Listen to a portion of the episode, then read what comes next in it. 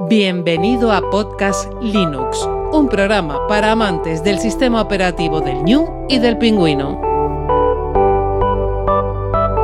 Podcast Linux, el espacio sonoro para disfrutar del software libre.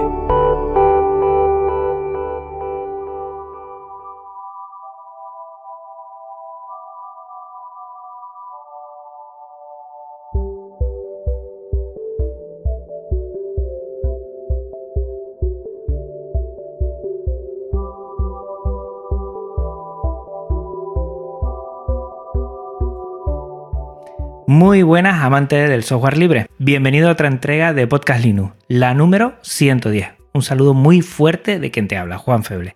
Hoy estamos con Carlos Arturo Guerra Parra, organista en la Catedral de Cuenca y profesor en el Conservatorio Superior de Salamanca.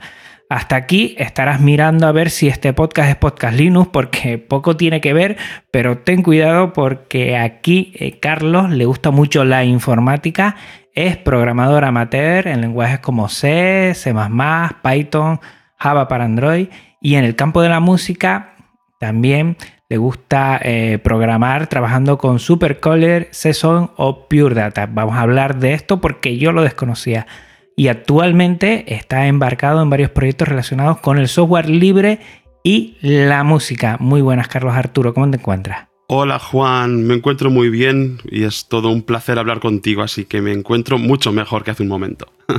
Yo estaba esperando con muchas, muchas ganas este Linux Connection y ahora los oyentes y las oyentes verán cómo parece por el azar contactamos y a partir de ahí pues hemos tenido varios contactos en Telegram sobre todo comentando muchas cosas y ha sido un disfrute y, abrir esas pequeñas ventanas de software libre que uno desconocía y que dan, por lo menos para mí, un aire nuevo a lo que significa el software libre. Antes de empezar, recordar a los oyentes que estamos en una sala Gypsy para esta charla, que es un servicio libre para videoconferencias y que este podcast se aloja en su web en GitLab, que es un servicio libre de repositorios Git. Y el contenido en archive.org, archive.org la biblioteca digital libre con licencias Creative Commons. Pues lo dicho, eh, Carlos Arturo, hace mes y medio por ahí eh, tuve la grata sorpresa de abrir un correo tuyo como oyente, no nos conocíamos todavía, y comentabas muchas cosas de las cuales poco a poco yo he ido disfrutando sobre todo y conociéndote a ti. Y lo primero es que, que hace un organista de una catedral y un profesor de conservatorio ¿eh? con Genio Linux. Vamos, si quieres, y empezamos preguntándote cómo conociste a Genio Linux y te has embarcado en esta maravilla de la aventura que es el software libre. Bueno, yo creo que la pregunta tendría que ser a la inversa. Eh, uso el software libre antes que ser organista de catedral y antes que ser profesor. O sea que... Eh, pero bueno, es cierto, ¿no? Que puede resultar algo paradójico esta situación, ¿no? Em, conocí el software libre mm, casi, bueno, pues por leer revistas de informática. Es decir, yo usaba Windows, estamos hablando de los años 90.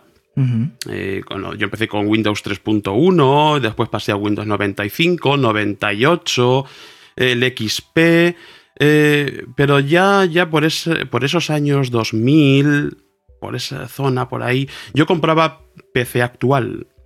Y había una sección que me llamaba mucho la atención. Siempre en portada había, creo recordar así como abajo a la derecha, había un pingüino y ponía Linux. Era como la zona Linux, ¿no? Había noticias, luego entraba, lo leía, pero aquello no acababa de comprender muy bien qué era, porque ¿esto, qué es, no? Esto debe ser algo alternativo, ¿no? Una cosa alternativa a Windows, algo similar, pero no es. Recuerdo además una vez que eh, yo compraba esa revista habitualmente y de vez en cuando venía un CD y más de una ocasión ponía un CD dentro del CD ponía el nuevo kernel de Linux, el último kernel. Lo, se lanzaba así, de esta manera, sin compilar. Y yo veía esto digo, ¿y esto cómo se instala? Esto, de, esto debe ser Linux, pero ¿esto cómo lo instalo? Yo ponía el CD y aquello no funcionaba. Eh, hasta que ya ya cuando yo tenía un poco más medios por mi parte, económicamente, me lo pude permitir, 2003, eh, fui a la tienda de informática y dije, quiero Linux. Y me dicen, si esto se puede descargar. Digo, sí, pero es que yo esto no lo encuentro ni sé cómo se hace. Bueno, aquí tenemos una cajita, 90 euros. Y era SUSE Linux 8.2, eh, creo recordar. No lo he podido comprobar si es el punto 2 o no, pero creo que sí. SUSE.2 me compré el paquete con sus dos DVDs, creo recordar que traía dentro. Y nada, rápidamente a instalarlo en el nuevo ordenador que me compré en aquella época y desde entonces no me he separado de, este sistema operativo. He de decir que he tenido un, largos años de arranque dual, pero bueno, era también la moda, yo pienso, era, era lo normal, porque era muy difícil eh, poder hacer todo con Linux en ese momento. Hablo de 2003, era bastante difícil eh, y yo necesitaba herramientas que estaban en Windows.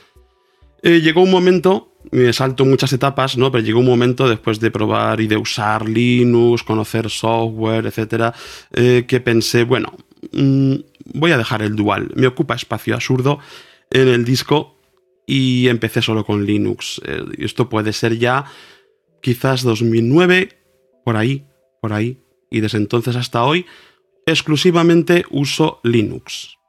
¿Vale? Esto es un poco así a grandes rasgos. Fíjate que no eres la primera ni la segunda persona que se ha pasado por aquí y me ha comentado lo mismo, que empezó con algún CD de alguna revista y que ahí, mm. bueno, empezó y, y lo complicado que es ahora, fíjate, a día de hoy, a ver quién pagaría por una distro. Y tú pagaste la friolera de. ¿Cuánto era? ¿Dijiste? 90 euros, algo así. Ya era euros en ese momento, ya no había pesetas y creo que era 90. 90, algo así, casi 100. ¿Eh? O sea que ha cambiado muchísimo la cosa, la verdad pero que, en aquellos tiempos también supongo que habría cositas que habría que compilar, habría driver. No, no, no, venía todo empaquetadísimo, tal como hoy, cualquier repositorio, solamente que eh, en vez de usar un repositorio en línea, usé siempre el repositorio que traía mismo DVD. O sea, me pedía DVD 1, lo metía. Ah, para este programa, DVD 2, pues el 2. Eh, lo administraba automáticamente esto el el, sistema, el ordenador. Eh, de hecho, quizás se podía actualizar, pero en ese momento yo no actualizaba. Yo mientras pude usar eso lo usé y nada más. Y recuerdo además, hablamos de lo que costaba 90 euros, pero la verdad que no nos engañaban, porque traía dos libros que aún conservo, libros gordos, no sé, 200, 300 páginas cada uno. Uno manual de usuario y otro manual de administración. Ahí estaba vamos, todo lo que se, se, necesitaba saber para usar líneas de comandos, administrar el sonido, administrar los drivers, eh, todo, todo estaba ahí. No, no, no, en ese momento, pues todavía, al menos yo no estaba en esa onda, no existían estos foros, eh, no existían mm, podcasts, por supuesto, no, eh, blogs, nada. Entonces, eso era una fuente de información que se pagaba, ¿no? Pero muy interesante. Sí, sí. No, no, esos son esos inicios que la gente, yo soy de 2007 cuando entré, cuando ya yo supongo que podríamos hablar segunda, tercera oleada, igual la tuya es esa segunda oleada de, de Genio Linux y la gente ahí cacharreaba un montón, ¿eh? Ahí se notaba que uno tenía que, que hacer sus esfuerzos para sacar cosas adelante porque o, estaba todo documentado pero lo tenías en un libro o cualquier tropiezo era más complicado de sacar adelante. No estaba ni foros eh, ni lo de Telegram ahora que es un... bueno, eh, tiene su doble cara, ¿no? Es tan fácil todo que, que, que, que la gente se desespera a veces si no encuentra inmediatamente la solución pero son muy buenos empezares. Y te compraste exactamente eh, ese ordenador y le metiste Linux. Directamente. Sí, sí. Además, en ese momento, claro, yo recuerdo que cuando yo iba a la tienda de informática de mi pueblo, o sea, de un pueblo, eh, yo lo quiero sin Windows. Pues ya está, pues sin Windows. Pues nada, te daban la caja vacía y ya está. Y al llegar a casa, pues eh, ya le ponía yo el sistema operativo. Mm. Eh, sobre todo los que ya nos gustaba cacharrear en ese momento, pues bueno, poner Linux no era tampoco un problema. Era una, experiencia más y un eh, bueno, eh, intrigante por otra parte, ¿no? A ver qué va a salir de aquí, porque ya sé lo que sale cuando pongo Windows XP, pero ¿qué va a salir de aquí? Y bueno, funcionaba, pues bien. Eh, de hecho, después cuando probé otras distribuciones, pues a veces no funcionaba, no se podía instalar. ¿Por qué? Pues no sabes por qué. Tampoco lo podías consultar fácilmente. Bueno, pues pasabas a otra. Yo creo que no nos rendíamos nadie por esto. Eh, y sobre todo cuando era algo que te apasionaba. A mí me apasionaba la informática en general. Eh, quizás la distinción entre software libre o no, bueno, pues era una cuestión también relativamente nueva para mí en ese momento era secundario. Después es cuando me he ido dando cuenta de la importancia que, eso tiene, de la importancia y de, en fin, de eh, lo que significa realmente, para bien y para mal, depende de, de quién lo vea o cómo lo veas, ¿no? Pero en ese momento era puro cacharreo y disfrute. Me ha gustado siempre la informática para disfrutar de ella, aunque después, bueno, la, la he llevado mucho a mi terreno profesional, ¿no? Y es y es lo que la mantiene viva, porque ahora no tengo tanto tiempo. Claro. Y en ese sentido, eh, también me gustaría conocer ese amor por la tecnología que tú tienes. ¿Te, viene de algo en especial? ¿Tuviste un primer eh, ordenador o alguna cosa que desde ahí eh, empezaste a, a sacar adelante ese interés o...? Sí, bueno, eh, a ver, como no, no, lo oculto, no es ningún secreto y viene bien saberlo, tengo 42 años, nací en el 78. Es decir, yo ya cuando tenía unos 10 años ya había ordenadores, podías ver en algún colegio algún ordenador. Yo en casa no, tuve ordenador de, de, pequeño, mis padres no se lo podían permitir y tampoco era una pregunta a hacer en casa, quiero un ordenador, ni una petición, porque no era lo normal. Entonces, bueno, directamente. Cuando veía un ordenador de pequeño recuerdo esa sensación, sobre todo ver la línea de comandos de MS2, por ejemplo, de sensación de, aquí detrás hay algo muy interesante, ¿no? Aquí hay, hay una lógica que no conozco, pero debe ser muy interesante. Y en cuanto ya sí pude tener, me acuerdo, recuerdo mi primer ordenador fue un 386 de segunda mano, año 91 aproximadamente eh, al cual sí que empecé con Windows 3.1, recuerdo. Los famosos disquetes, ¿eh? Sí, sí, claro. Bueno, disquetes, por supuesto que me acuerdo de los blandos y de los duros. ¿Eh? O sea, de, los blandos. Yo he usado los blandos, estos de. Los llevaba en, el libro metidos, eh, a lo mejor para apuntes, para cosas, ¿no? Hay los apuntes y sí, en discos que ya no recuerdo la capacidad. 5 y un cuarto y eran uh, de capacidad, los duros podían a 1,4 megas y los. No, pues. Eso es, era 1,4 megas el duro. Que ahí cabía, ahí podías meter de archivo, vamos, una barbaridad. Sí, sí, sí. Los apuntes de una carrera completa podían estar ahí. Sí. En ese momento, sí. Y, y, en, y, en, los blandos, pues podías tener perfectamente los de un año, ¿no? O sea, no había ningún problema. Que los blandos, no, recuerdo, pero quizás era un cuarto de mega. Podrías, sí, no más. Una cosa, ah. una, no más. E, ese mundo lo conocí, recuerdo de. O sea, y me, gustó muchísimo, ¿no? De, usar. Era en ese momento MS, sobre todo MS2, lo que más se usaba, con lo cual. Eh, empecé directamente con la línea de comandos. Incluso Windows 3.1, pues era, era una, como una capa encima gráfica, pero estaba debajo siempre MS2. Hablo de mm. Microsoft, ¿no? Pero era lo que había en ese momento. Y en cuanto tuve posibilidades, eh, como te he comentado antes, pues allá por el 2000, 2000 y algo fue cuando tuve mi primer ordenador eh, propio, ¿no? Y, todavía sí que usaba eh, Windows, Windows, si recuerdo, 98. Todo hay que decirlo, y esto pues oye, hay que echarse en mi culpa, ¿no? siempre ha sido pirateado. Era lo que se hacía, yo recuerdo que era, mm. era lo que se hacía y no se cuestionaba. Y, era pirateado. Windows 98, pirateado. XP, pirateado. Y, luego cuando entras en el mundo software libre y lo conoces, te das cuenta, no estoy pirateando nada. Y además es que no tiene sentido. Y entonces empecé con, esos inicios, ¿no? Hasta que llegó ya eso, mi propio ordenador nuevo, no de segunda mano, y, Linux, ¿no? Eh, eso, fue ese, ese, proceso. Desde, vamos a decir, a principio de los 90 hasta principio del siglo XXI. Madre mía. Esos son los inicios. Ha cambiado muchísimo, la verdad es que ahora la, facilidad que tienes, yo por ejemplo que tengo, em, he cambiado ahora de, de lo que es eh, línea fibra tengo 600 ahora, que es una gozada. Claro. Y, te bajas una distro en segundos, ¿eh? En segundos, ¿eh? Sí, Tardo sí. más en quemarlo, eh, pero muchísimo más en quemarlo en, en el pendrive que en bajármelo. Y, y, está todo tan cerca y hay tanta documentación. Siempre se habla, para mí es fundamental la documentación, por ejemplo eh, la wiki de, de, Arch Linux para mí es la Biblia. Ahí está todo. aunque, claro. no, aunque no use Arch, pues bueno, todo lo de Pero que sabes es de que Linux, está ahí, no, claro. Sí. Pero sí que antes era muy, muy complicado. Muy, muy complicado. Mm. Y mira que yo soy de, de, la etapa en que ya habían ciertos blogs, eh, mm. uno se podía eh, informar en varios sitios, foros y tal. Y, y aún así ahora ha cambiado un montón. Yo creo que esto ha ido a mejor con sus vicios también, ¿no? De quererlo todo automáticamente y quererlo todo que antes se tenía que cacharrear más y con sus logros, que yo creo que esto abre la posibilidad mm. que mucha gente que no le guste tanto la tecnología, pero bueno, pues todo ya en este sentido está eh, mira siempre a hacerlo desde la informática, pues, pues se puedan sumar. Mm. Y para mí es fundamental que el arte, ¿m?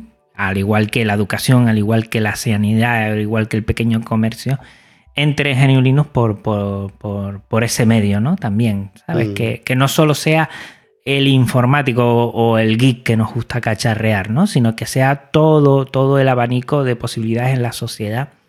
Y, y para mí, lo, lo, hablábamos antes de empezar a, a darle al botón de grabar, eh, también cómo ha cambiado el, lo que es tu terreno, que es la música, con respecto a GNU Linux.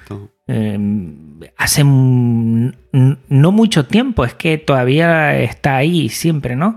Eh, un creativo de audio, casi siempre, um, bueno, se puso de moda la manzana mm. y siempre tenía sus cosas en, en, en, Windows, pero es que actualmente, y una de, de, de las grandes excusas es que vinieras aquí, además para comentarnos todo esto, es porque mm, tú conoces, es tu profesión, tú sabes, tú tienes el, el, el, valor de decir funciona o no funciona y qué tal funciona. Mm. Entonces, si, si, si, nos quisieras decir, Carlos, lo primero, GNU Linux es un entorno óptimo para poder realizar y utilizar la música eh, y para producirla, para editarla. También eh, estaba pensando yo antes de empezar para ser eh, creativo desde cero, ¿no? De, de, de, crear sonidos. ¿Todo esto se puede hacer a día de hoy desde GNU Linux? Bueno, yo desde mi corta experiencia tengo que decir un rotundo sí. O sea, totalmente sí. Y la experiencia la extiendo más allá del teclado y el ratón. Eh, o sea, yo pienso que la herramienta no hace al artista. Ni mucho menos. Eh, depende mucho de quién coge la herramienta, eh, cómo la trabajas y, y cómo la conoces. Y entonces haces lo que quieras o lo que te deja la herramienta, desde luego también, o una mezcla de ambas cosas. Y luego el arte es un producto que va más allá de lo que ha salido de allí. Quiere decir que ya el arte depende de absolutamente de quién, de la persona. Es decir, de, eh, un escultor pues tiene que tener buena materia prima, eh, la piedra, la madera, tiene que tener buenas herramientas, desde luego, pero ¿y, y el que está detrás dando los martillazos? O eh, hay, hay muchos elementos y a veces se ha, pienso que se ha sobreestimado la herramienta en el tema del arte y la informática.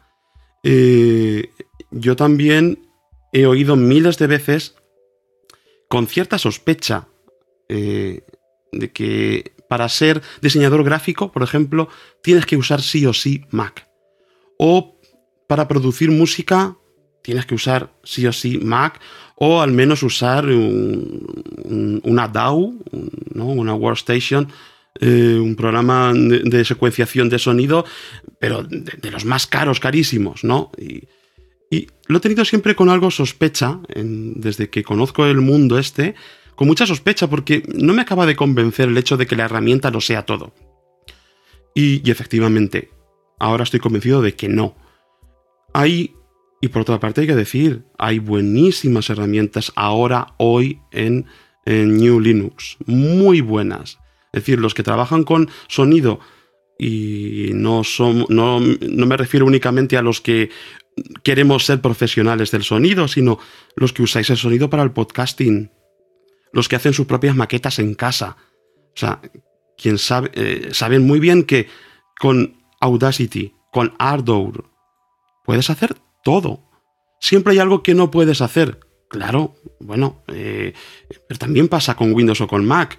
Tienen unos límites, quizás son otros, pero yo no me encuentro con límites personalmente con lo que hago. Yo lo que intento es ver siempre qué me da esta herramienta y después la siguiente pregunta es, ¿qué quiero hacer yo con esta herramienta? Me gusta ser muy práctico, eh, no, no al revés, no que tengo la herramienta y ya tengo el poder. No, no, el poder he de buscarlo después, ¿no? Y, creo que actualmente, eh, y lo digo completamente convencido y en serio, mm, en cualquier distribución o en el mundo del software libre en general, podemos encontrar herramientas en las que hay detrás gente muy preparada trabajando diariamente y que nos proveen de, unos tesoros, que eso vale muchísimo dinero si hubiera que pagarlo. Estoy inscrito a varios, a varios eh, repositorios de GitHub, pues no sé, sobre todo de software que uso para diseño de sonoro, Super Collider, por ejemplo y recibo cada día eh, que se abren pull requests, dudas, preguntas, soluciones, eh, parches, todos los días, todos los días que a veces digo, me voy a quitar la inscripción porque no los leo, pero veo que llegan a la bandeja. Y, y te das cuenta el trabajo que hay detrás y, la seguridad que supone. Para, yo personalmente lo veo casi como un seguro de mi trabajo, ¿no? Hay alguien detrás que está, que está colaborando intensamente para que yo pueda usarlo aquí hoy, ¿no? Y eso es un poco así en líneas generales. No sé si respondo a lo que me, has preguntado. Sí, sí, sí, sí, muchísimo. Mm. Vamos, a ir, si quieres, con, tres, tres aplicaciones que tú me pasaste sí y que a mí me explotó la cabeza. ¿eh? Yo estoy, bueno, mm, más o menos mi trabajo tiene que ver con la grabación y edición de sonido. Y eso lo puedo hacer con, grabo casi siempre con Audacity porque me encuentro más cómodo. Pero después es con Ardour lo que suelo editar y, al final lo hago. Y, y, no pasa de ahí, más que de ahí. Últimamente, y los oyentes están sufriendo eh, mis pequeños pellizcos a la mm. música con el MMS. Bueno, lo disfrutamos, lo disfrutamos, lo disfrutamos, de verdad. Sí, sí, pues yo, estoy como un niño chico con, zapatos nuevos. Eh, me hace gracia porque a veces eh, tengo momentos más inspirados, entre comillas, y hay momentos en que estoy una hora y no saco nada. Pero, y entonces cierro y ya lo haré otro día. Y me hace mucha gracia estas cosas. Pero claro, cuando tú me pones encima de la mesa a través de Telegram, eh, Super Collider, Season y Pure Data, que quiero que comentes los tres un poquito mm, por qué te renovan, a mí me explota la cabeza porque eso, mm, no sé si es muy atrevido decir, ya es una especie de ingeniero sonoro, ¿no? Buscar crear tú mismo el sonido va algo más allá que una simple edición, grabación, sino es una creación de sonido.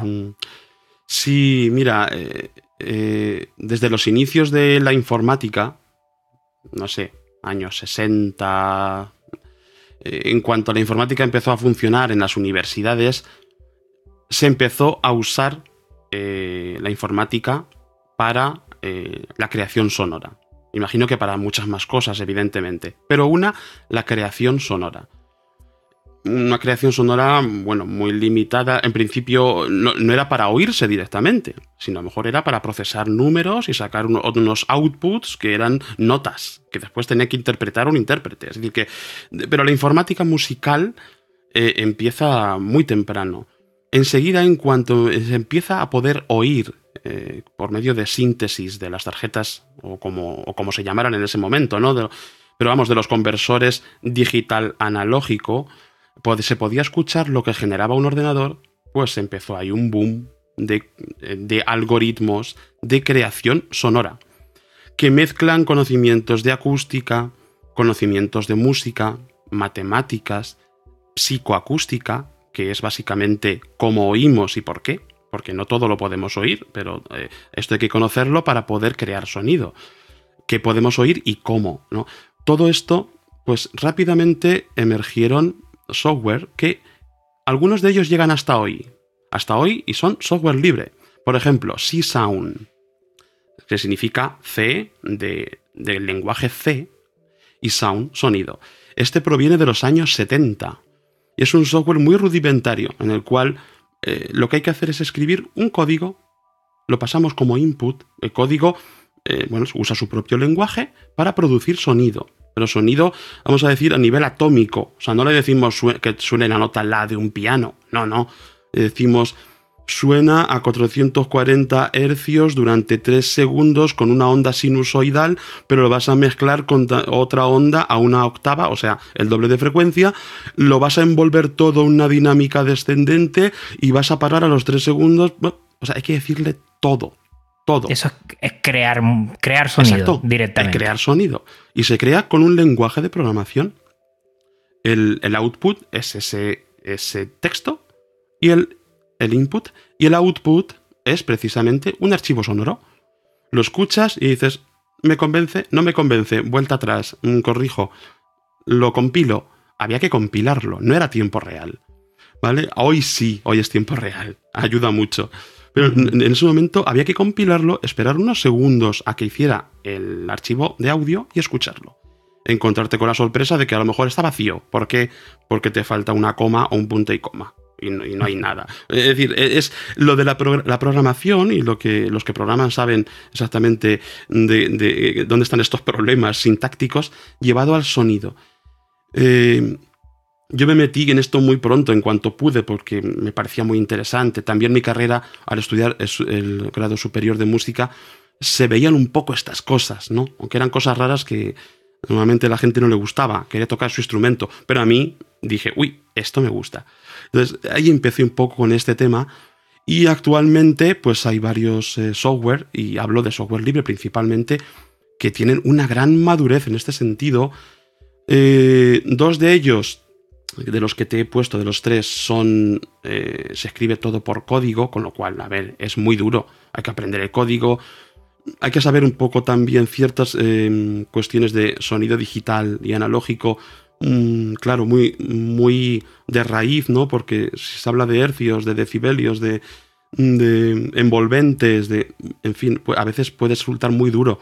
No es toca la nota la del piano. Entonces es complicado. Luego hay otro, Pure Data, que es gráfico. Y entonces tienes cajitas que vas poniendo. Una cajita es un sonido que lo creas dentro y le mandas un input que es, no sé, un gate. Gate es como eh, un botón que le aprietas y se pone en marcha. Y de ahí sacas el audio que lo llevas a otra caja y esa caja es una otra caja negra que la puedes programar que es un eco, por ejemplo. Estoy resumiendo mucho, pero mm. puedes generar por medio de estas cajitas, una forma visual, con cables virtuales, generar tu propio, si se me permite, propio plugin ¿no? de sonido ahí lo metes. Eh, y sin tener que usar un lenguaje como C ni nada, eh, vamos a decir, de, bajo nivel para tratar los bytes. No, no, tratamos con hercios, tratamos con eh, decibelios y con conexiones, con lo cual es bastante amigable. Y, esto está muy unido, al, evidentemente, al diseño sonoro. Los que nos gusta trabajar el sonido también Mm, para generar sonidos nuevos, no sé, la música experimental, la música electroacústica, pues esto es, mm, es lo equiparable al sintetizador analógico. De hecho, surgen como eh, versión digital de sintetizadores analógicos. Luego cada uno toma su rumbo, evidentemente. Pero es esto, es eh, sintetizar, crear sonido, y esto, o sea, lo grande es que sea software libre, ¿no? Eh, no hace falta gastarte. Hay quien lo hace, ¿eh? Y, es muy respetable. Pero yo no necesito. Prefiero gastarme esos 400 o 500 euros en una interfaz o en un ordenador. Eh, bueno, esto cada uno es muy libre. Eh, sobre todo sabiendo que lo tienes lo mismo en software libre. Mm. Mi madre. Supongo que todo esto para hacer efectos de sonido, ¿no? Un, un diseñador de sonido eh, pues con esto podría hacer los efectos de sonido que quisiera para mm, dar mayor riqueza a su producción musical, mm, pensando, ¿no? Pensando en algo para que los oyentes se puedan hacer una idea, ¿no? Crear tú mismo el mm. sonido de un zumbido, darle, bueno, pues desde cero, ¿no? Voy a hacer este zumbido desde cero.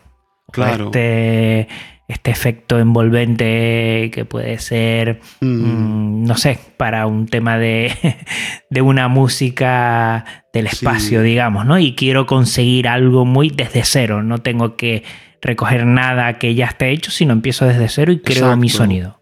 Eh, eh, en lugar de, por ejemplo, grabar, no sé, un sonido interesante, uno puede grabar, por ejemplo, una puerta cuando se cierra y a partir de ahí procesarla y hacer muchas cosas y sacar sonidos nuevos. Esto, esto se ha hecho desde, desde que existe el soporte de grabación.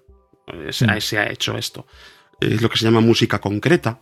Eh, y, los franceses lo, explotaron mucho antes de mitad del siglo XX. Eh, eh, pero todavía se puede llegar a un paso más allá. Es decir, no voy a coger una grabación de un sonido que se ha producido físicamente, sino que lo voy a generar desde cero informáticamente. Y no con una librería ya hecha, porque entonces alguien la ha tenido que hacer previamente. Una librería de un, instrumento. No, no, es desde cero, absolutamente. Em, si, la música se reduce al final digitalmente a bytes, bueno, pues crea tú esos bytes. Eso es lo que mm, permite esto, desde pequeños efectos, pues como dices tú, zumbidos, efectos, hasta realmente creación de timbres, o sea, colores sonoros que no existen en la, vida real. Y que quizás nadie ha escuchado nunca, porque si no existe en la vida real, pues puede ser que no se haya escuchado nunca. Entonces tiene su punto de, de mm, eh, música experimental, o quien lo quiera llamar, eh, si no quiere llamarlo música, yo en eso no me meto, puede ser arte sonoro, también me, gusta ese, ese concepto. Igual que el arte visual, pues arte sonoro. Es decir, el sonido lo tratas igual que tratas la imagen. Creas imágenes que no existen o creas sonidos que no existen. Y ahí la imaginación, pues al poder, ¿no? Y todos estos servicios, aplicaciones de software libre están a un nivel top, digamos que, que, se puede conseguir todo, al igual que con otras, que supongo que ya el aspecto más gráfico, el entorno gráfico, estará en... No, lo sé, ¿eh? sí, sí, no, es exactamente. Pasa lo mismo que puede pasar, eh, por ejemplo, con usar eh, GIMP y usar Photoshop, ¿no? Es decir, que todo el mundo sabe que Photoshop, pues eh, hay una empresa detrás muy potente y que, claro, cuida mucho también la interfaz, muchísimo. Y ciertas, ciertos procesos y yo desconozco mucho el tema de la imagen, aunque lo uso también, pero sé que hay, eh, me consta ¿no? que hay procesos que son más cómodos de hacer en Photoshop quizás que en GIMP, pero no significa que no lo puedas hacer en GIMP, simplemente que eh, ya está, quizás está el script hecho más cómodamente en Photoshop. Bueno, o la interfaz más agradable. Esto también pasa a este nivel. Por ejemplo, Pure Data, el mismo creador de Pure Data, es curioso, el mismo creador tiene además, él mismo creó, o por lo menos impulsó, eh, la versión eh, privativa, que es Max. Que esto lo conocen. Seguro que si alguien está escuchando esto y, está en este mundo de la música, dice, ah, Max sí que lo conozco. Pero Pure Data no, puede pasar. Pero es lo mismo en el fondo, los algoritmos son los mismos, Pure Data es más rudimentario su, aspecto visual, es decir, las cajitas de las que hablo quizás no están sombreadas, no tienen ese aspecto eh, táctil, vamos a decir, o los cables son rectos en, vez de, en vez de ser curvados, ¿no? Hay cosas que, claro, están mucho más cuidadas en, la versión de pago eh, de cara al usuario final que paga una importante cantidad de dinero. Pero yo lo que he visto es que eh, quien usa uno u otro no está en ventaja por usar uno u otro. Y esto me parece interesante. Al final es la persona. Efectivamente, de Pure Data tú me dejaste algunos vídeos, lo estuve viendo.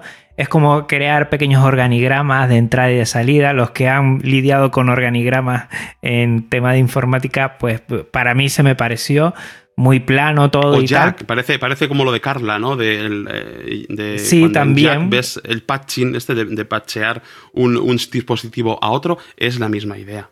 Mm. Mm. y, me resultó muy interesante. Por ahí hay un montón de documentación.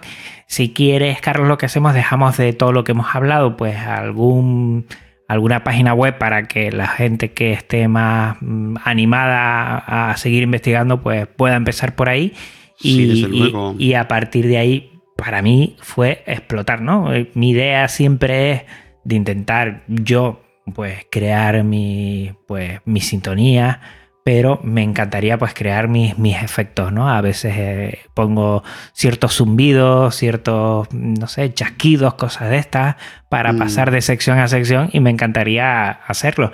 Y de hace unos meses que yo desconocía este mundo, ahora me veo con que puede haber una posibilidad y que GNU Linux se defiende perfectamente, En, este, en este terreno, pero, pero bueno, de una forma muy, muy buena. Y eso es lo que me gusta. Yo creo que, tenemos que, siempre lo digo, ¿no? Llegar a todos los, posibles rincones eh, de la sociedad para que Linux sea eh, una herramienta, como dijiste tú.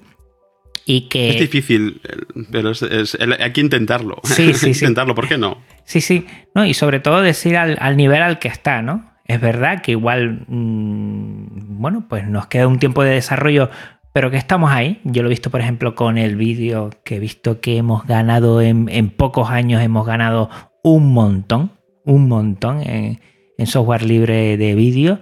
Y por qué no, eh, llegar poco a poco a otras instancias y, seguir ahí eh, llegando a la gente. Algo que me mm. encantó de ti y me lo dijiste una vez y me enamoró, ¿no? Eh, fue cuando comentaste que lo bueno del software libre es que también es, parte de ti. Es de una comunidad que lo mm. libera, pero tú al usarlo, a dar feedback, a entenderlo también, también lo haces un poquito tuyo. Y, mm. por lo tanto, eh, eso pasa a ser eh, nuestro, ¿no? Es mío, es nuestro, es de mm. todos y todas. No sé, a mí eso también me llama mucho la atención. Y tú, en cierto comentario que, que estábamos comentando cosas, lo, lo, dijiste y a mí me llamó mucho la atención, ¿no? Sí, quizás es un sentimiento, y perdona que te corte, ¿no? es, es un sentimiento que siento como eh, muy rudimentario, es decir, que no, no me lo planteo eh, con la cabeza, sino que lo siento así. Yo, cuando miro eh, retrospectivamente, ¿por qué he tenido siempre cierta inclinación, o más que cierta, por el software libre o Linux? Me doy cuenta que lo he sentido siempre lo que no he sentido teniendo un CD de Windows XP en mi mano. Sentido, esto es mío. No lo he hecho yo. Y no es mío exclusivamente, pero es mío también. Nadie me va a reclamar nada. Ya sé que no tiene garantía, lo ponen en todos los software libres. No tiene garantía, ya lo sabemos. Pero es mío, es mío igual que tuyo. Y, y eso no lo sientes nunca con una licencia en la mano. Con una licencia sientes una atadura. Claro, que es un contrato. Tienes un contrato con una empresa. Un contrato que además se puede rescindir en cualquier momento. Yo, por ejemplo, siempre pienso en esa idea catastrófica de si un día Microsoft dice, pues ahora mm, no van a funcionar los .doc porque no me da la gana y pues ya está. Es decir, es de ellos. Es de ellos y no va y, si no quieren no vas a poder abrir ya sus .doc en, en Microsoft Word porque no lo van a hacer porque su, evidentemente necesitan eh, clientes, ¿no? Pero no es tuyo. El documento que escribes está en un, en un formato que no es tuyo. Otra cosa es que por ingeniería inversa sepamos cómo funciona y no lo vas a perder nunca. Pero no es tuyo. Y esto, eh, si lo piensas un poco, sin ser tampoco, sin caer en, ¿no? en, en, un complejo de persecución, ¿no? Pero eh, es, es algo muy importante el software libre es tuyo. Que un día OpenOffice o LibreOffice desaparece absolutamente, puede pasar. Pero mira, están los repositorios y copias de repositorios. Nunca vas a perder lo que escribiste. No sé si me explico o quizás es una cosa muy eh, que tengo en mi cabeza, pero yo lo pienso así un poco. Yo, igual, además porque eh, cuando lo compartiste me, sentí mucho en la misma sintonía, ahora que estamos hablando de música, mm. que, mm, mm, sí, que es nuestro. Muchas veces, eh, hace poco escuché, ¿no? Que uno de los grandes males, entre comillas, es que el software libre eh, se interprete como software gratuito y que mm, al estar carente de una financiación un poquito menos cuantiosa que puede tener otras, otras licencias más privativas, eh, puede ser su talón de Aquiles en algunos momentos, pero, pero es verdad que al ser de, uno, de todos, de, nadie a la vez, ¿no? Porque está en todos lados, no lo tengo yo para mí. Eh, ese, esa sensación, y si todos tuviéramos esa sensación de, de, ver lo que es efectivamente el software libre, yo creo que me costaría pensar que una persona no apueste por eso. Porque es tan mm. humano.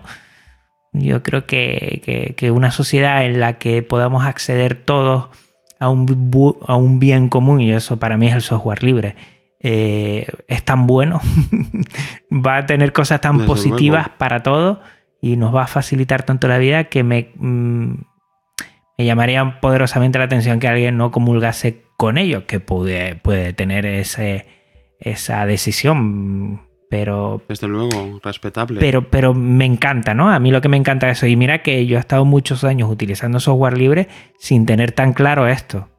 Muchas, ¿eh? Muchas. Y, cada vez lo tengo más claro, ¿no?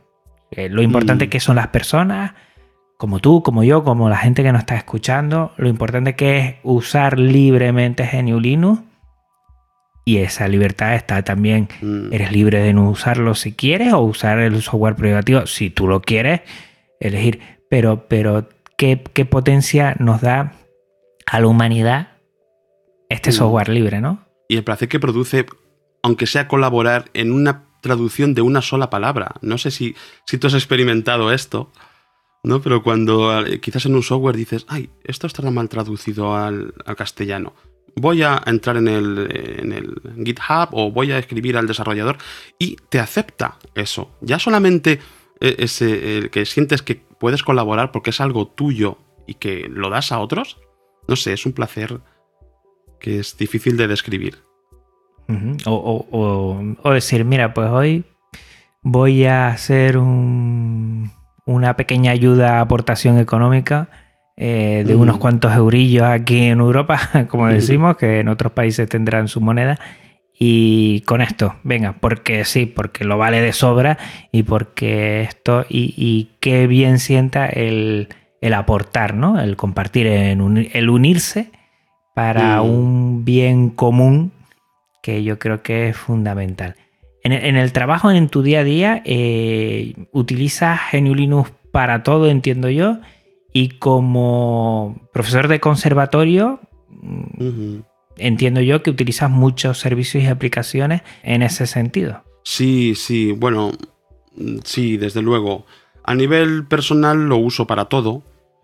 La ofimática y internet, en general, toda la comunicación, sí, lo uso para todo, el software libre y eh, em, también uso el vídeo, me gusta mucho hacer vídeo, pero también ya está relacionado con, la música, con lo que hago, ¿no? Eh, también para tener visibilidad, pues uno tiene que hacer sus propias producciones de vídeo, de audio, con lo cual eh, a, nivel personal lo uso y profesional mucho.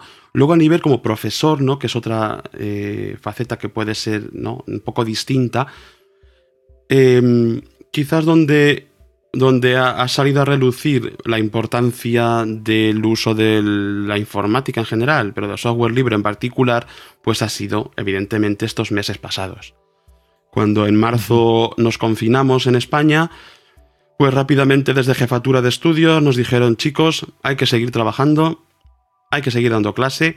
Los que dais clase con, en grupales, pues bueno, pues eh, buscamos herramientas o las buscáis. Bueno, al principio, claro, fue un poco hay que empezar mañana y no tenemos cómo, ¿no?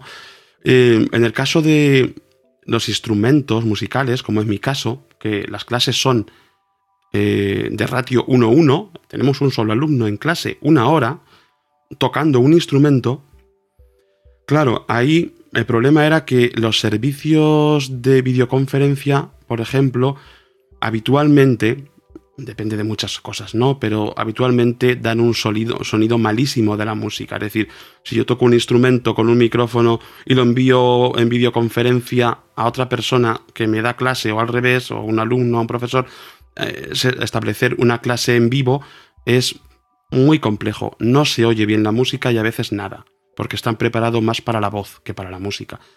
Entonces ahí entró, por ejemplo, claro, pues, a darle vueltas a la cabeza y una solución por la que llegué yo fue usar OBS. Y, de hecho lo usé hasta junio. ¿Qué, ¿Qué, hacíamos? Bueno, llegamos a una forma de funcionar, no solo yo, sino más profesores, aunque lo del OBS no sé si lo usaban, yo sí. Em, el alumno nos enviaba sus grabaciones, sus tareas que le pedíamos, musicales, tocando, y a modo de de, de videotutorial con OBS, yo hacía un repaso de todo lo que habían hecho, poniendo sus vídeos, escuchándolo. Em, mi instrumento musical, que es electrónico, porque es un órgano en casa, lo conectaba directamente al OBS con la tarjeta de audio, con lo cual tenían, bueno, pues una calidad aceptable de audio, me oían con el micro, me veían en la webcam a una esquina, les ponía sus vídeos, eh, una pizarra electrónica, etcétera, etcétera. Em, Claro, ahí dije, menos mal que me gusta la informática. Porque había compañeros que, pobrecillos, bueno, harán lo que puedan y seguro que muy bien, ¿no? Pero mm, me di cuenta que, que, claro, puedes dar un plus de calidad con todo esto y que no hace falta además eh, contratar ningún software especial. Creo que todos hemos visto en centros, en muchos centros educativos que se ha recomendado mucho software privativo para videoconferencias y para todo este... es normal, han estado a la caza, yo lo entiendo. Eh, pero es que no hace falta.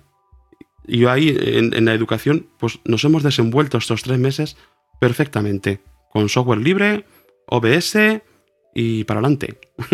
Muy sencillo. ¿Y, y, OBS emitiendo en streaming o no? grababas y se lo envías grabado. Efectivamente. En este caso era grabación porque mm, una vez que no tenemos un contacto en vivo, eh, no merece la pena. Ellos me envían las tareas y entonces al hacer el repaso de las tareas en, ese vídeo, de hecho he tenido mucho feedback de casi todos los alumnos que, que incluso les parecía más interesante que la clase presencial, porque podían ir atrás, ir adelante, yo iba al grano con cuidado, que aquí pones el dedo mal, entonces volvían atrás, ah sí, pues, ah claro.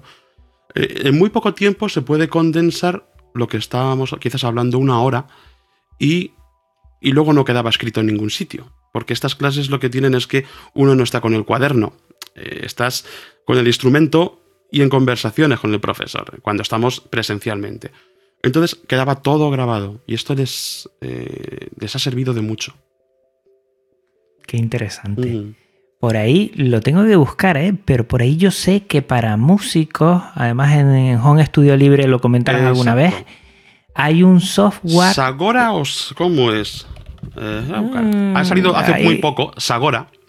Sagora, que coméntalo porque eso es interesantísimo, ¿eh? Bueno, de hecho estoy en experimentos aún con él. No he conseguido hacerle funcionar porque es un poco complejo. Es un, sistema eh, que cada uno se instala el, este Sagora, es, software libre además. No sé si han sido españoles los que lo han creado. Quizás meto la pata, no lo sé. Y em, se puede establecer eh, como unas conferencias de audio, además es solo audio, no es vídeo, creo, en vivo. Uno de ellos hace de servidor, es decir, uno se lo instala y crea una sala en su propio ordenador con lo cual aquí, claro, se complica un poco porque tienes que tener los puertos abiertos convenientemente. Igual que si uh, haces una web en tu propia casa o usas eh, una, compartición de archivos desde casa, ¿no? Hace falta abrir los puertos, hace falta entonces cierta, cierto conocimiento y experimentación. Pero una vez hecho esto, hay un sistema que aún no comprendo de compensación de latencias, es decir, cada uno tiene su latencia sonora, su retardo sonoro, que es lo que imposibilita habitualmente cantar o tocar juntos por Internet, existe una compensación de alguna manera que todos oyen a la vez a todos. esa latencia es mínima, pero queda un poco compensada. Y, creo que está muy bien por lo que he visto, pero yo no lo he experimentado, así que no puedo decir más. Sagora. Sí, sí. Lo vamos a poner también en las notas del programa. Yo también le eché un vistazo por ahí y lo compartí.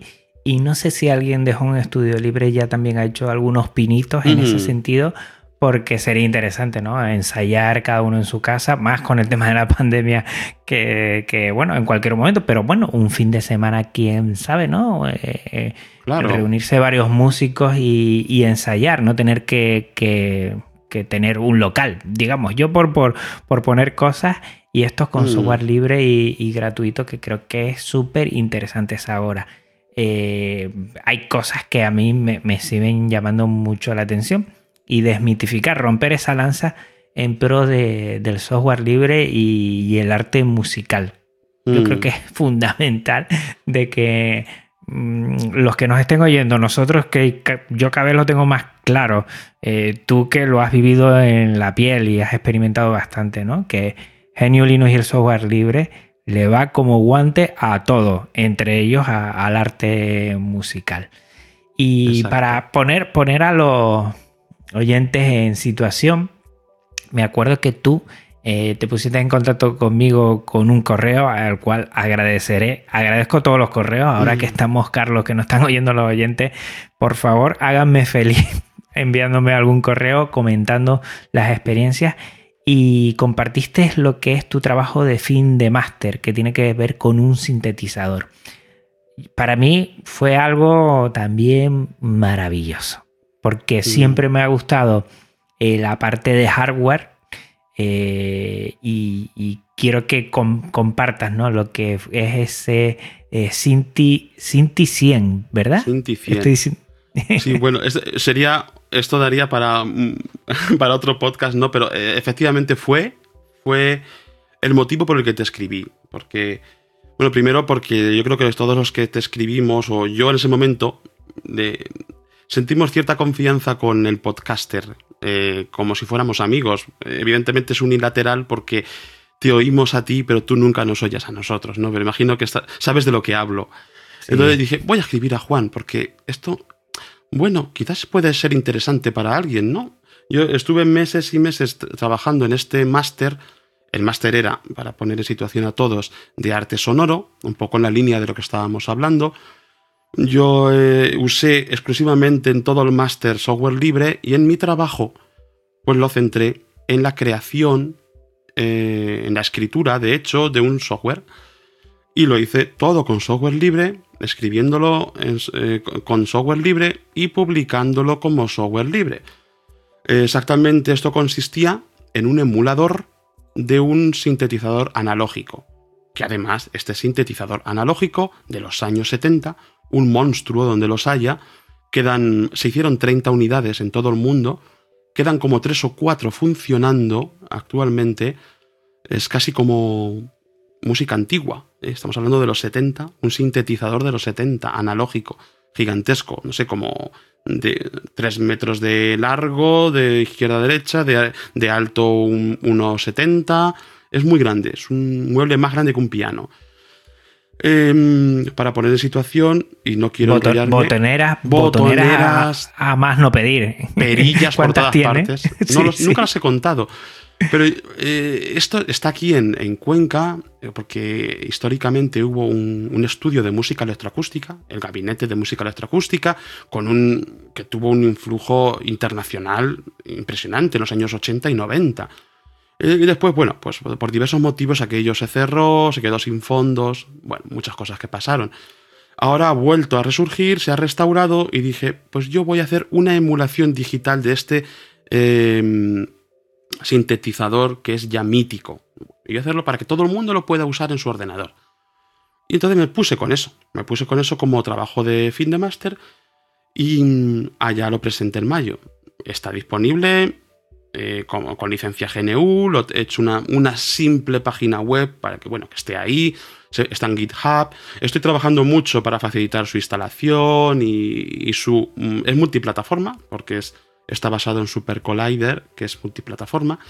Eh, multiplataforma, pero eh, para PC, es decir, puede, o PC o Mac, Linux, Windows y, Mac. no está para, para mm, tablets, Android, iOS, no está. Pero para esto sí.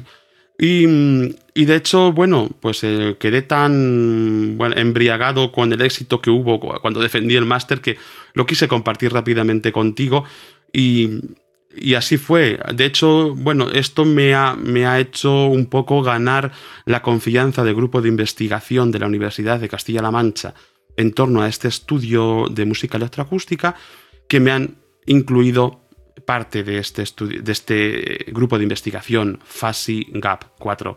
Luego también te paso el enlace. Total, bueno, pues eh, cuentan conmigo incluso para hacer cursos en, septiembre, empezar cursos online o cursos presenciales, en el cual yo también voy a introducir no solamente esta herramienta que he creado, sino también el software libre. Yo les dije que mm, mucho más interesante aún que esta herramienta es precisamente con qué la he creado y que esto sirve para los creadores de sonido, los de amantes de las bellas artes, en fin, todo el mundo que quiera con su ordenador crear arte, pues lo quiero poner también esto, eh, mis pequeños conocimientos que he hecho en este tiempo a disposición de todos. Así que por ahí va en general todo, todo el tema, ¿no? Por lo que puse en contacto contigo. Eh, tienes la página web, si quieres la compartimos aquí, eh, SintiMGE. Sinti, Sinti eh, con Y, la primera. Exacto. O sea, vamos a ver, mejor decirlo porque hay varias cosas.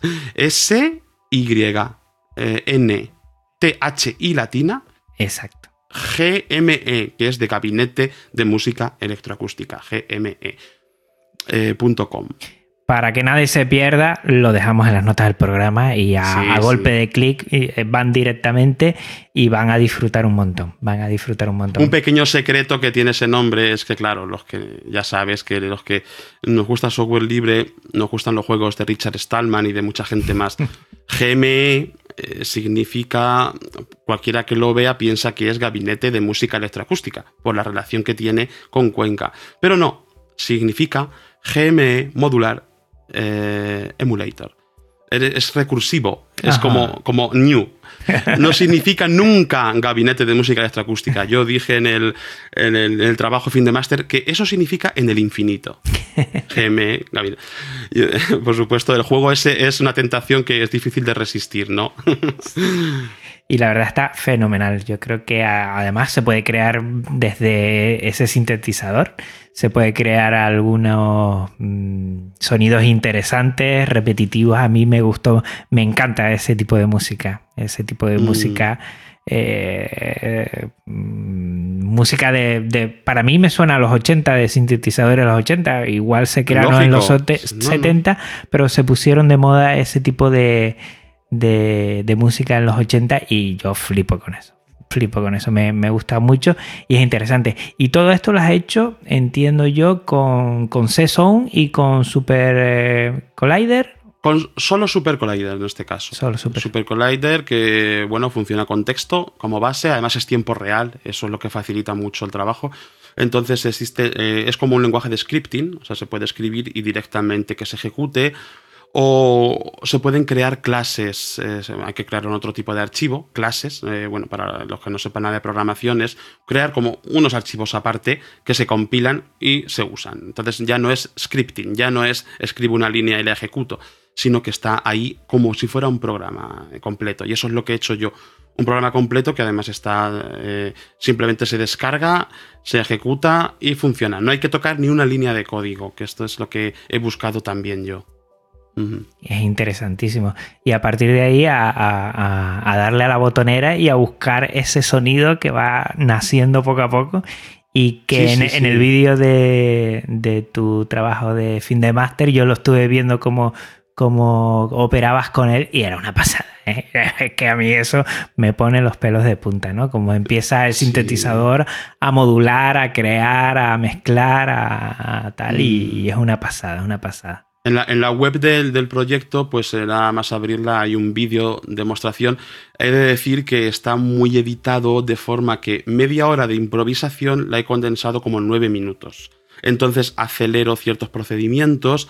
Entonces parece que, lo manejo muy rápido, pero no es verdad. Dudo mucho, me paro segundos. Luego lo he editado de forma que quede como una demostración. Eh, demostración simplemente de que eso se puede usar y funciona. Luego ya entrar en los detalles. Tengo pendiente hacer unos videotutoriales, pero bueno, como todo, es, todo lleva mucho trabajo, ya lo sabemos. Sí. Y, pero los haré, ¿no? De cara al curso que viene es importante para que también se pueda usar en la universidad aquí. eh, y por supuesto a disposición del mundo entero, no, no solo de la universidad. ¿Y todo esto lo has liberado con qué licencia? Eh, GPL, eh, creo que la, la versión 3, no, no estoy muy Mm. seguro ahora mismo. Mm. Es in- Sí. interesante y después todo esto que, que puedes, no sé, documentación, todos los vídeos que hagas que se pueden li- liberar con Creative Claro. Commons para que la gente... A mí esto es lo que me llama la atención. Fíjate, Carlos, que yo antes, eh, hace poco estuve con, con un programa de, de emulación, pero tiene que ver de retrojuegos, y, estaba y, y estoy con la mosca detrás de la oreja porque no he encontrado bien la licencia. He encontrado la licencia de todos los paquetes que, y emuladores que se van eh, uniendo al proyecto, pero no del proyecto en sí. Y qué importante es documentar para que quede todo bien claro qué licencia tiene, cómo se utiliza, eh, algún Mm. sitio para, para bueno, las dificultades que uno se pueda encontrar, poder reportarlas en, en, en GitLab o en GitHub y Mm. todo esto y, y ir creando y, y superando todo este trabajo y hacerlo de todos. Al final lo que has hecho tú es regalar eh, a todos pues, pues un sintetizador que está en un lugar que es analógico, que, es- que es una mole y tú lo empaquetas en bytes y, y lo podemos tener todo en nuestra casa, una emulación de, de ese sintetizador. Me parece grandioso ¿eh? y te felicito porque pude ver, tú me lo permitiste en privado, Mm. eh, pude ver ese TFM y la defensa, sí. la Mm. defensa y me pareció que, que todos quedaron maravillados con ese trabajo. O sea que te felicito desde Mm. aquí.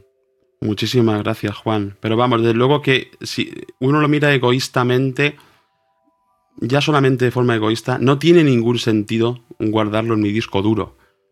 No lo voy a vender porque no, eso no tiene tampoco, no tiene salida. No, no- no soy una empresa para vender esto ni, y seguramente a nadie le interesa. Es más un trabajo académico y, y luego además que vale, que funciona. Pero el, el éxito de esto es que todo el mundo lo pueda usar. Yo como les dije a mis profesores, cuando me dijeron, cuando les propuse esto, me, me dijeron, bueno, esto lo tendrás para ti y lo venderás. Y dije, no, yo estos conocimientos, con lo que hago esto, los he recibido gratis. Yo tengo que devolver esto también a la comunidad educativa. Ya no hablo de la comunidad de software, que también, sino la comunidad educativa. Me la han dado gratis. Yo he pagado el trabajo, evidentemente, del profesor y la luz de la universidad, pero hay muchos conocimientos que han venido por ellos o que he tomado de internet que no son míos. Yo no me invento esto. Y es, es lo mejor poder darlo. Y, y- y digo de forma egoísta, es casi lo que te asegura el éxito de algo. ¿no? El, eh, para ti es gratificante y para otros, eh, pues aprenden quizás algo nuevo. O te corrigen, pues, pues que corrijan, mejor. Ahí está a disposición el código de todos. Qué bueno. Y ahora también te has metido en, en otros berenjenales como también es el podcasting, ¿no? Bueno, sí, yo creo que todos los que escuchamos podcast, pues al final, bueno, al final quizás no, pero puede pasar que al final quieras hacer algo también. Y me gusta el sonido, mm, mm, tengo muchas inquietudes, estoy en eh, otros proyectos, por ejemplo en la catedral, ¿no? Estoy aquí en Cuenca en un proyecto de, de todo lo que es la, la música alrededor de los órganos del siglo XVIII. Y mm, incluso he pensado hacer un podcast ¿no? de, de estas cosas que estamos hablando ahora, ¿no? Pero bueno, al final el tiempo es muy limitado. Decidí empezar con uno precisamente sobre eh, los órganos de la catedral, quién viene a tocarlos. Y, hace una semana, como ayer te, te mostré, pues comencé a lo grande con una entrevista a una organista de 94 años. Y una de las grandes y muy queridas en España, Montserrat Torrent. Y, en fin, es algo eh, muy especial. Eh, yo sé además que muchas veces el podcast eh, vale mucho por la persona que eh, da mucho valor, en este caso, la persona con, con la que hablas. Y yo dije, mira, voy a por la mejor. sí, sí, sí. A mí me, me- me gustó mucho y te felicito música en la catedral, también lo dejaremos en las notas del programa Mm. para, para que vean. Y todos los que les guste, a mí, la verdad es que me gusta mucho ¿eh? la música eh, de, de órgano. Y aunque soy un, un negado para saber, pero la, la disfruto. La verdad es que cada vez que oigo algo, Mm. disfruto eh, como un arte que yo creo que, que es muy interesante. ¿Algunos proyectos también que quieras comentar de futuro? Además de, de todo lo que tienes que hacer, documentación, has dicho, eh, videotutoriales, algo más. Bueno, la verdad que mm, yo creo que en la cabeza nos vienen a todos muchas cosas, pero bueno, por ahora tengo bastante. Tengo familia además, tengo una hija de cuatro años, que es mi proyecto fundamental, pero eh, lo que nunca dej- dejaré es de darle vueltas a la cabeza y de ver cómo exprimir todo, todas las herramientas de, que nos provee el software libre. Tengo muchos ¿no? proyectos en la cabeza, pero es verdad, hace falta mucho tiempo para llevarlos adelante. Creo que ahora hay muchos que están en marcha, que es todo esto que hemos hablado, eh, tanto educativo como de continuar esta herramienta que, bueno, es, vamos a decir, está en periodo beta, está casi hay que testarlo todavía. Y, y luego los proyectos musicales alrededor que tengo, que siempre van unidos, por supuesto, a la informática. Eh, estamos trabajando en hacer directos de, de los conciertos, con el sonido traído desde los micros, con buena calidad, etcétera. Pero bueno, ya proyectos así personales, eh, vamos a decir, proyectos estrella, me quedo con, con los que tengo ahora adelante y con Sinti GME, que, que será bastante. Vamos a ver a, a dónde podemos exprimirlo. Pues nada, yo agradecerte. Fíjate cómo ha pasado esta hora de rápido, ¿no? Y siempre lo Pues digo, sí. pasa tan, tan, tan rápido. Es una hora, nosotros estamos grabando, bueno, a mediodía, después de comer prácticamente, que es una hora no muy acertada, pero teníamos que, que- que compartir el momento. Y yo me lo he pasado pipa, como siempre, ¿eh? disfrutándolo mucho, Carlos. Siempre estoy pendiente del Telegram cuando me mandas algo. A ver, a ver, ¿qué me va a mandar Carlos? Porque son cosas que desconozco totalmente.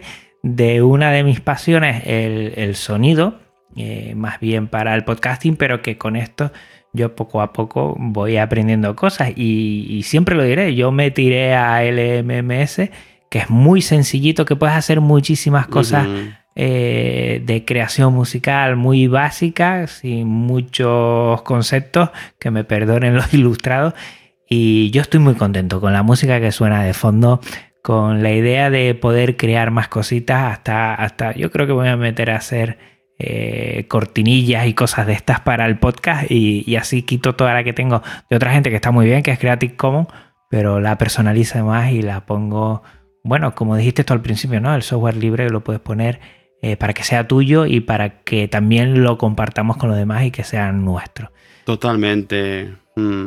Encantadísimo, Carlos, que te te hayas pasado por aquí, que me hayas enviado ese correo, que hemos estado un tiempo hablando antes de, este Linux Connection, pero que también te voy a invitar a otros proyectos que tiene, que tiene gente por ahí, también de hacer eh, podcast. Seguramente que, que mucha de la gente que tiene que ver con la música eh, querrá ponerse en contacto contigo o seguir indagando un poquito más.